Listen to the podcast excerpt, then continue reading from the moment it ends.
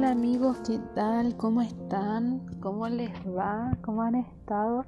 Hola, eh, bueno, perdón que esté tan desaparecida, estuve bastante ocupada. Eh, hoy les traigo un nuevo podcast que vamos a tratar en la noche eh, sobre em, la ley Adriana. Ley Adriana que busca un parto respetado, eh, proyecto que busca ponerle fin a la violencia obstétrica. Entonces eh, vamos a empezar para que ustedes igual se puedan informar eh, un poquito.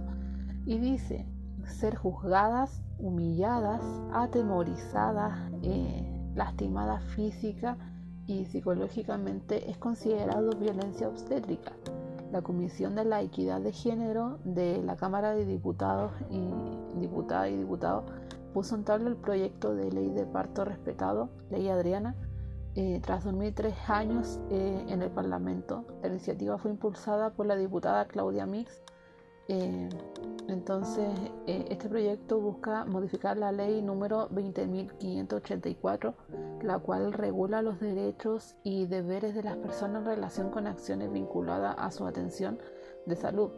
Em, esta modificación busca eh, sancionar la violencia ginecobstétrica, además regular, garantizar y promover los derechos de la mujer y personas gestantes del recién nacido y de su acompañante durante el proceso de gestación, eh, preparto, parto y posparto.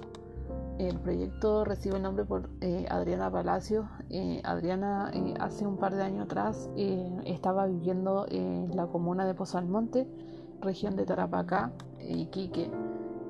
una joven de apenas 19 años quien sufrió violencia obstétrica junto a una serie de negligencias médicas que terminaron con la vida dentro del útero de su hija eh, de nombre Trinidad en el año 2017.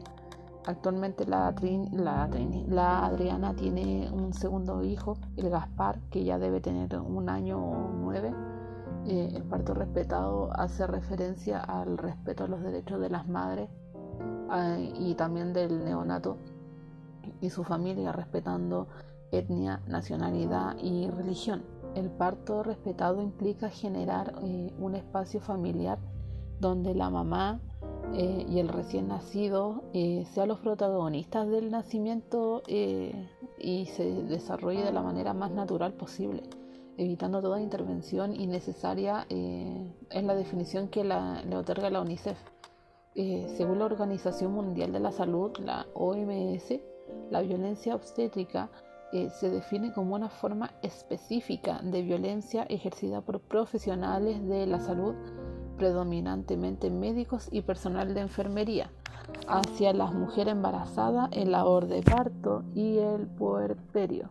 Constituyen una violación a los derechos reproductivos y sexuales de las mujeres.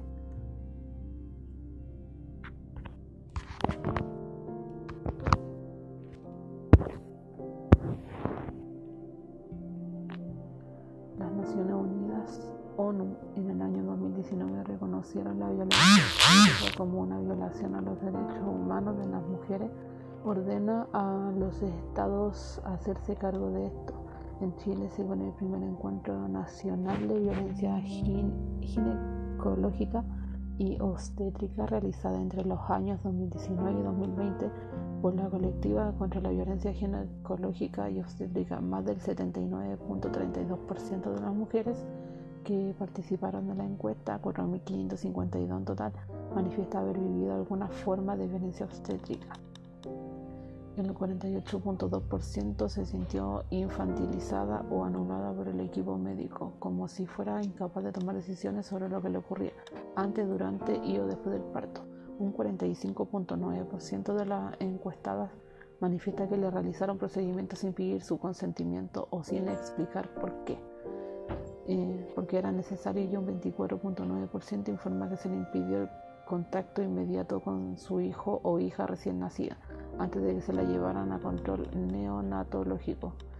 Eh, esto se viene arrastrando ya de hace bastante tiempo atrás, eh, el hecho de que muchas veces no, no, te dejan entrar con tu pareja, se te prohíbe colocarte en alguna posición que te acomode, Eh, y la ley Adriana busca cambiar todo esto, busca que haya un fin a la violencia obstétrica, que lamentablemente yo como mamá también em, me vi eh, em, envuelta en esto.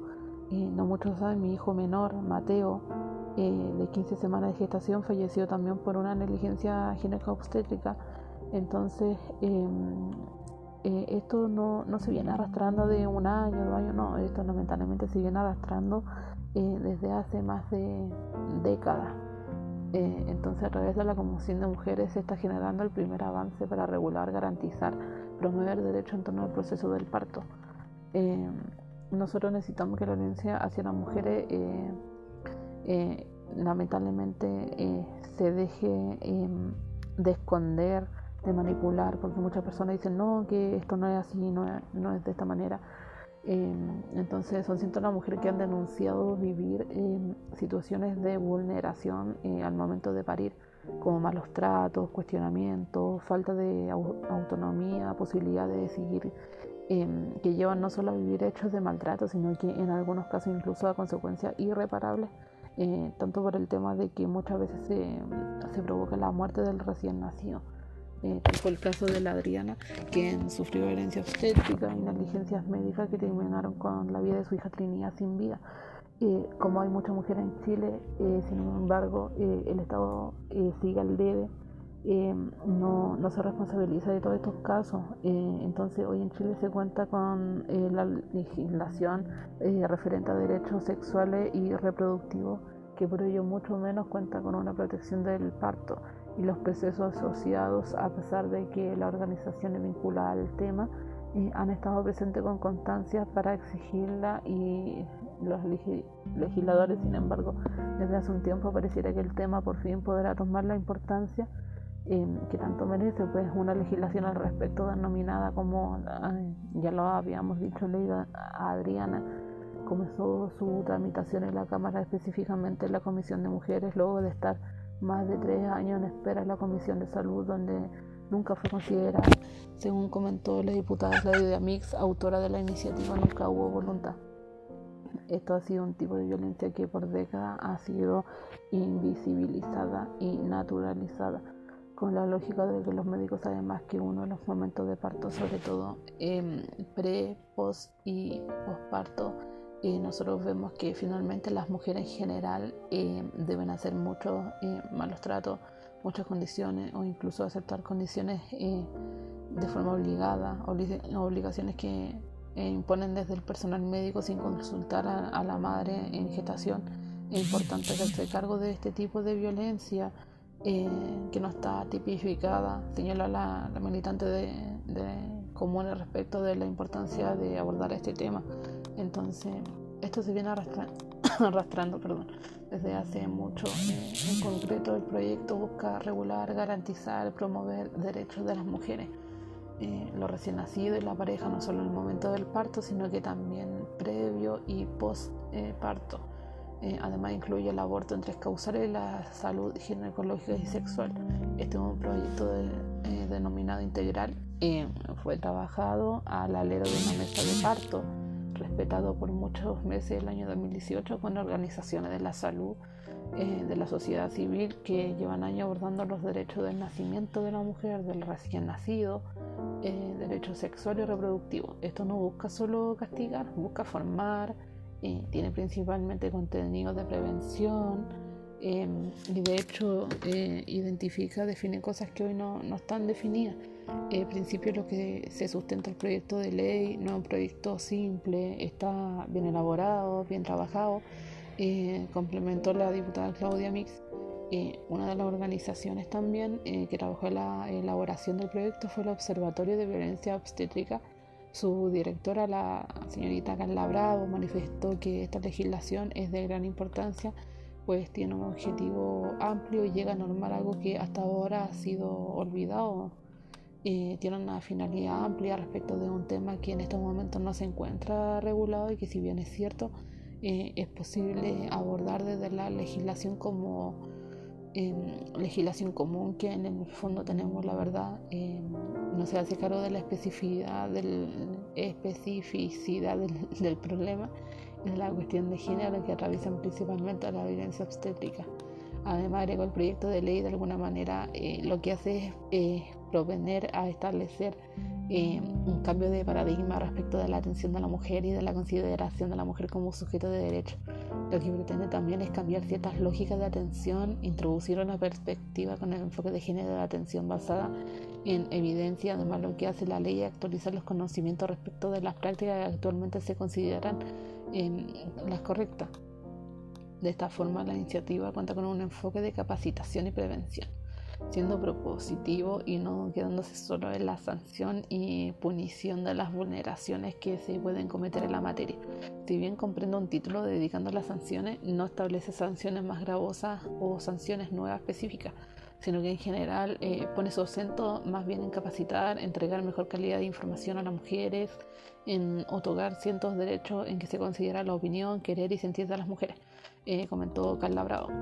Eh, y añadió, esto no tiene que ver con que uno piense que los doctores, las matronas o el personal de salud son malas personas y que quieren dañar. No, han sido educados de cierta manera donde la consideración de la mujer pariendo como sujeto de derecho no está presente por lo tanto, la capacitación es regular de, de, cierta manera en torno a cambiar esa forma de que han sido educados es súper importante. Entonces, más que nada, todo esto, eh, eh, queremos también que todo esto cambie, que haya un, respeto hacia la mamá y el recién nacido, entonces que esto se termine, que no haya más violencia. Y netamente esto debe cambiar, no, no podemos seguir eh, sufriendo violencia, que nuestro hijo siga muriendo por un mal proceder médico. Esto debe cambiar. No por mí, no por la Adriana, por las que vienen. Esto no, no para aquí, no para mañana. Eh, esto va a seguir. Entonces necesitamos que haya un cambio. Espero que este podcast le haya gustado. Espero que ojalá em, se interioricen un poco más con las causas. Que también vayan a apoyar la página de Instagram de Ley Dominga. Em, y que si tienen alguna duda, quieren comentar algún, alguna experiencia, em, quieren dar su, testimonio, me escriban a mi Instagram personal y yo la subo. Así que eso, muchas gracias por escucharme, eh, por compartir el podcast. Em, y eso, así que muchas, muchas gracias. Así que muchas gracias. Se pasaron y espero verlos eh, durante la semana. Así que buenas noches, besos, que estén bien, nos vemos.